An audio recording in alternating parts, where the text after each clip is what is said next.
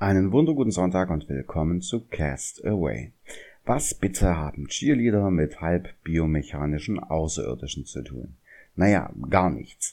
Der Cheerleader-Effekt und der Assimilationseffekt gehören jedoch einfach zusammen. Darüber, wie sich positive Unterstützung auf die Leistung auswirkt, habe ich in den vergangenen Folgen ja schon ein wenig gesprochen. Beim Cheerleader-Effekt geht es sogar eigentlich um die pure Anwesenheit.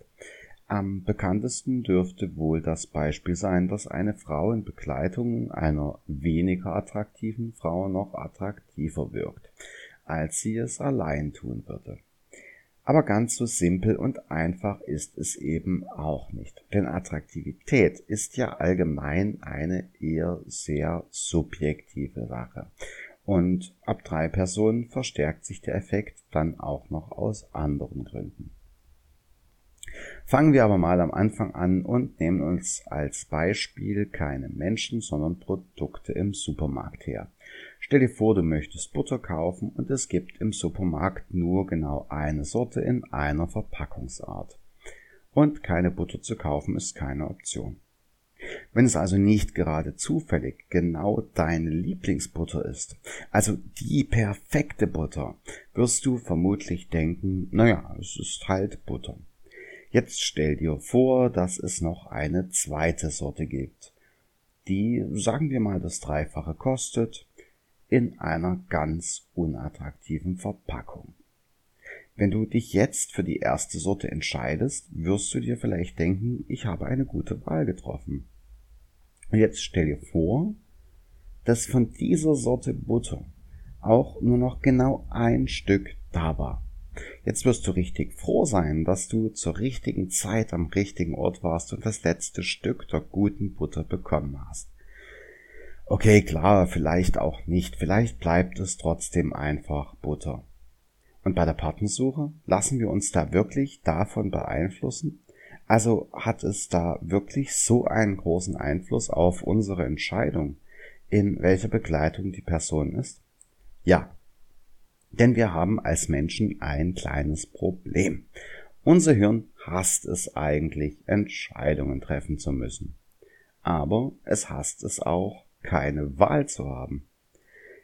Ich meine, hast du schon mal eine Entscheidung die ganze Zeit vor dir hergeschoben?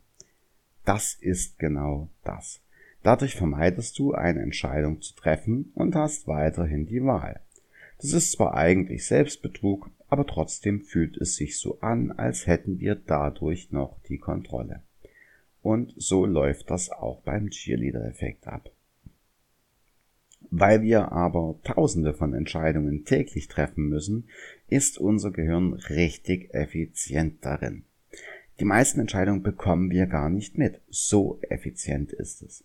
Dafür hat es zwei grundlegende Strategien. Erstens, tu, was schon mal funktioniert hat.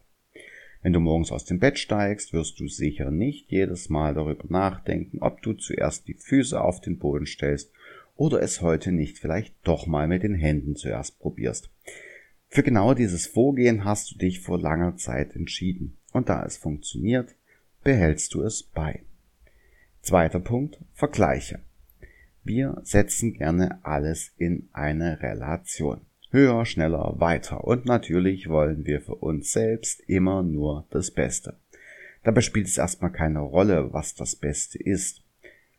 Der eine möchte Butter mit dem besten Preis-Leistungs-Verhältnis, der andere die mit dem wenigsten Fett. Wenn wir also irgendetwas auf der Suche nach einer Entscheidung ganz für sich allein betrachten müssen, dann vergleichen wir es mit etwas aus unserer Erinnerung oder vielleicht sogar aus unserer Fantasie. Sobald etwas Reales dazukommt, mit dem wir vergleichen können, greifen wir dann darauf zurück. Und siehe da, die erste Frau, die gerade zur Tür hereinkommt, ist nicht so attraktiv wie Jennifer Lopez. Aber die zweite ist viel attraktiver als die erste. Je größer die Auswahl ist, bis hin zu dem Punkt, an dem wir einfach überfordert sind, desto wohler fühlen wir uns mit der Entscheidung, wenn wir sie denn dann getroffen haben. Dieser Effekt spielt in vielen Bereichen des Lebens eine Rolle. Viele Menschen sagen zum Beispiel auch, dass sie gerne auf dem Markt feilschen, weil es sich gut anfühlt. Also wenn du beispielsweise das Kilo Tomaten dann doch 10% billiger bekommst. Und der Assimilationseffekt, wenn du also auf dem Markt bei einem Händler Tomaten kaufst, weil der Händler dir gerade ein besseres Angebot gemacht hat, dann wirst du die Gurken beim selben Händler kaufen. Dieser Händler hat mir ein gutes Angebot für Tomaten gemacht, also muss das Angebot für die Gurken auch gut sein. Und wenn du jetzt noch gesehen hast, dass Jennifer Lopez kurz vorher an diesem Stand Birnen gekauft hat, naja, dann kannst du ja eigentlich gar nichts mehr falsch machen. Wir neigen eben dazu, Dinge nach ihrem Umfeld zu bewerten und diese Medaille hat zwei Seiten. Beim besten Tomatenhändler der Stadt kauft man eben auch gerne mal Gurken, und wenn diese Gurken gammelig waren, wird man dort vielleicht keine Tomaten mehr kaufen. Beide Effekte sind allerdings ziemlich kurzweilig und wirken sich eher auf sogenannte Bauchentscheidungen aus. Also auf eben, eben jene Entscheidungen, die wir ziemlich unbewusst treffen. Wird das Bild allerdings mehrfach bestätigt, festigt es sich.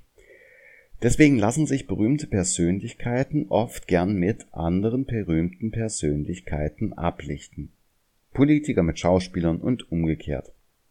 Mein Fazit also, es ist gut zu wissen, dass diese Effekte existieren und wenn es um Marketing geht, auch darauf zurückzugreifen. Aber deine Freundin war halt hässlicher als du, ist keine gute Beziehungsgrundlage und ein Politiker zu wählen, weil er sich mit dem Lieblingsschauspieler hat fotografieren lassen, ein wenig zu dünn für meinen Geschmack.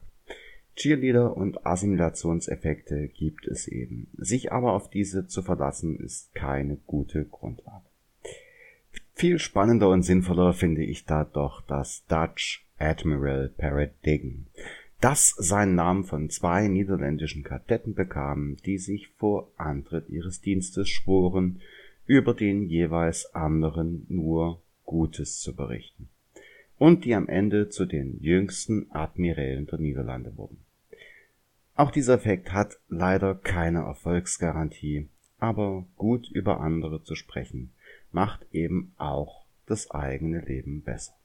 In diesem Sinne wünsche ich euch allen einen tollen Start in die neue Woche und bis zum nächsten Mal bei Cast Away.